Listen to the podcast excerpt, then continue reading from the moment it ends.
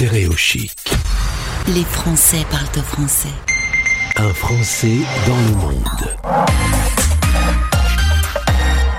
Écoutez son accent chantant, eh ben c'est normal euh, qu'il existe puisque Lucia est espagnole. Bonjour Lucia, bienvenue sur Stéréo Chic. Bonjour, merci de m'avoir invité. Alors t'es pas tout à fait euh, espagnol puisque tu as eu la bonne idée de te marier avec un Français. Donc euh, vous êtes euh, tous les deux en double nationalité. Tout à fait, oui, je suis espagnole, je garde ma nationalité. Euh, mon mari, voilà, il est français, donc on est binationaux. Et voilà, ça marche très bien. Alors on va parler un peu de ton histoire d'expatrié parce que tu as quand même pas mal voyagé, on va pas se mentir. Euh, tout commence d'abord avec euh, une destination quand on est euh, espagnol, choisir d'aller en Belgique, euh, bah, c'est surtout pour les études en l'occurrence. Tu viens à Liège faire tes études. Exact, c'est ma cinquième année d'université, je suis à Madrid et euh, voilà, on nous propose, enfin il y a cette proposition de partir euh, avec une bourse Erasmus à l'époque euh, sur plusieurs destinations et j'ai choisi euh, voilà les Français en fait, il y avait d'autres destinations où on pouvait parler l'anglais, mais il me semblait que c'était peut-être il y avait plus de chances pour les Français puisqu'il y avait moins de personnes qui parlaient le français qui, qui parlent le français en Espagne. Moi je ne les parlais pas non plus, mais bon j'étais un peu courageuse, je me suis dit c'est pas grave, je l'apprendrai en été. et du coup, j'ai voilà, j'ai postulé pour cette bourse euh, en Belgique, à Liège, et ça me parlait vraiment le français, et voilà, je l'ai eu. Peut-être que j'étais la seule folle à, postuler. Voilà. Euh, tu n'as pas fait qu'avoir tes études, tu as aussi rencontré ce qui va devenir ton mari. Exact. Lui, il est- français. Il est parti en- à Liège pour faire une année de master après ses études, et on s'est rencontrés à, à la résidence universitaire où on, on le- logeait chacun. Donc voilà. Tu vas ensuite euh, revenir donc t'installer en France, euh, puis euh, alors là c'est le début d'une série un petit peu en Espagne, un peu en Corée du Sud, un peu aux États-Unis, enfin cinq ans aux États-Unis, puis retour en France.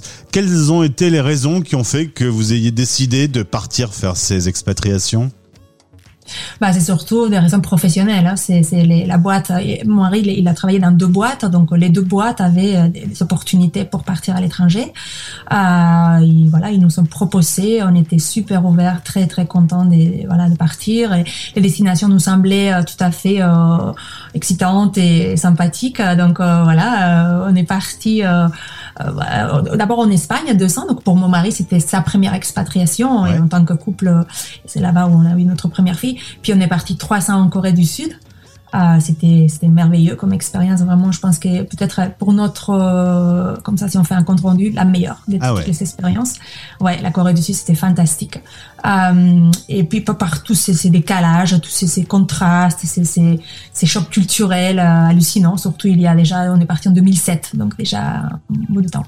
Et encore ça a changé beaucoup en tout ce temps mais c'est vrai que c'était très très choquant, mais c'était génial. Puis euh, on est rentré trois ans en France et on est parti aux États-Unis pendant cinq ans, au Texas. euh, et, euh, et après, ça fait un, peu, plus de deux ans qu'on est, on est rentré ici hein, en France. Alors la famille a grandi, euh, en plus du mari français, il y a trois enfants, sont trois filles, il y a même un chien, j'ai vu également, et, donc il faut les promener tout, tout ce petit monde dans les expatriations. Est-ce que ça a posé des problèmes quand la famille grandissait de, de continuer à, à bouger de pays en pays? Du tout, ça n'a pas posé de problème du tout. On était tous tellement contents. Enfin, je pense que euh, bon, déjà on voyait que nos enfants euh, s'épanouissaient, que c'était des filles euh, voilà adaptables, qui, qui faciles, euh, bonnes étudiantes. Enfin, il y avait quand même toujours euh, un bon voilà, on- on- ça s'est passé bien dans l'ensemble. Et à chaque fois qu'on avait cette proposition de partir, il y, a, y a toujours ces moments de doute, de peur, de ne pas savoir Normal, ce qui va ouais. se passer, de savoir ce qu'on va euh, laisser mais pas gagner. Enfin, il y, y a toujours cette mise en question qui est pas évidente, très très compliquée. Mais euh, à chaque fois, on partait avec un très bon esprit, un bon optimisme, ça allait bien se passer. Et mes filles, elles sont toujours euh, eu ça. Et elles sont toujours, euh, voilà, vu que nous, on était contents, qu'on était très positifs. Et, euh, et on les a accompagnés, on, a, voilà, donc ça s'est toujours très très bien passé. D'ailleurs, aujourd'hui, encore aujourd'hui, euh, elles nous demandent à repartir. Elles seraient les plus heureuses du monde, à repartir n'importe où. Elles repartiraient. J'ai une qui a 15 ans quand même, elle est en seconde, et après une qui est, on, on va passer en quatrième. Puis la toute petite qui, voilà, pourrais peut-être pas trop décider, mais en tout cas, elles sont toutes très volontaires pour partir. Tu as dit en préparant cette émission la sensation d'avoir vécu plusieurs vies en une. Euh, parce que quand on change tout comme ça, c'est à chaque fois un nouveau territoire à conquérir. Et tu as eu cette impression d'être comme un chat, d'avoir vécu plusieurs vies. Ouais, c'est ça, c'est exact. C'est nous, on a, c'est génial. On a cette sensation d'avoir vécu euh, notre vie euh, d'étudiante à Liège, euh, où voilà, c'était vraiment la vie un peu folle d'étudiant. Après à, Paris, à Nice, enfin à Paris, en France, tout au début de notre vie ensemble, et de notre vie de couple, et des, des, des, voilà, avec notre emploi. Puis on est parti à Madrid, on a fondé notre famille avec notre premier enfant.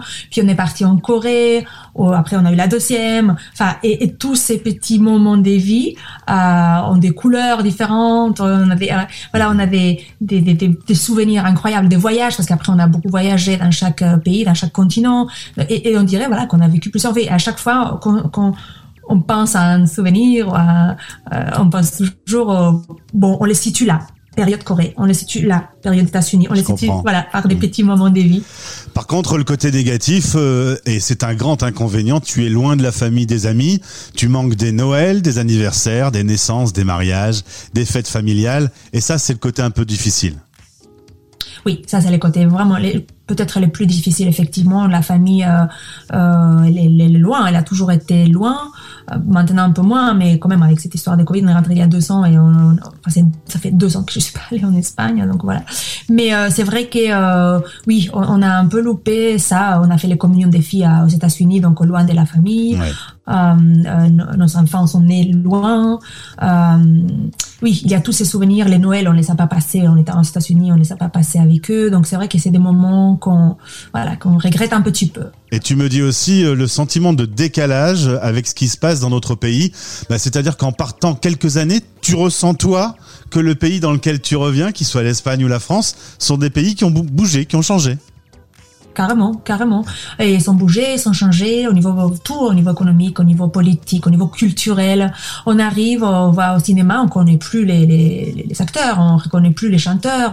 Euh, oui, on est un peu en décalage en fait, même au niveau politique, euh, même si on est loin et qu'on suit les, les, les nouvelles, on vit pas dans les pays, donc on n'est pas vraiment, euh, on est sensible, mais on dire, on ne subit pas les décisions politiques. Voilà, c'est, on est en décalage un peu. Et la France euh, d'aujourd'hui, euh, que tu connais un peu à cause de, la Covid, vous avez dû rentrer, euh, est-ce qu'elle est différente de la France quand tu étais juste en train de rencontrer ton mari il y a quelques années? Est-ce que tu as déjà senti des différences dans, dans la France dans ces différentes époques? Alors, euh, la France, oui, peut-être elle a changé. Euh, après, c'est moi qui a changé beaucoup. Moi, j'ai changé. Moi, j'étais, euh, j'avais 22 ans, 23 ans. puis maintenant, bon, j'ai, dans la quarantaine. Ce n'est pas la même chose. On a vécu beaucoup. chaque expatriation, chaque moment de vie change, nous change. Et, et c'est vrai que je le vois d'une autre façon. On a les enfants. Avant, on n'en avait pas. On avait des adolescents avec les différentes peut-être problématiques qui ça peut poser. Donc, c'est vrai. Avant, on passait pas. il va sortir le soir ou il va aller faire ci. Enfin, il y a des différentes. Euh, maintenant, on, pense différemment. Mais oui, peut-être elle a, elle a un peu changé, mais pas euh, autant que ça, on va dire. Pas autant que ça. C'est moi surtout qui ai changé. Merci pour cette première partie d'interview. Je dis première partie parce qu'on n'a pas parlé de ton travail. Tu es psychologue clinicienne et ça va donner lieu à une seconde interview si tu le veux bien. On se retrouvera donc dans quelques jours sur Expat Pratique. Merci d'avoir été avec nous sur l'antenne de Stéréo Chic et content de t'avoir rencontré. Merci beaucoup de m'avoir invité. Au revoir. Les Français parlent français.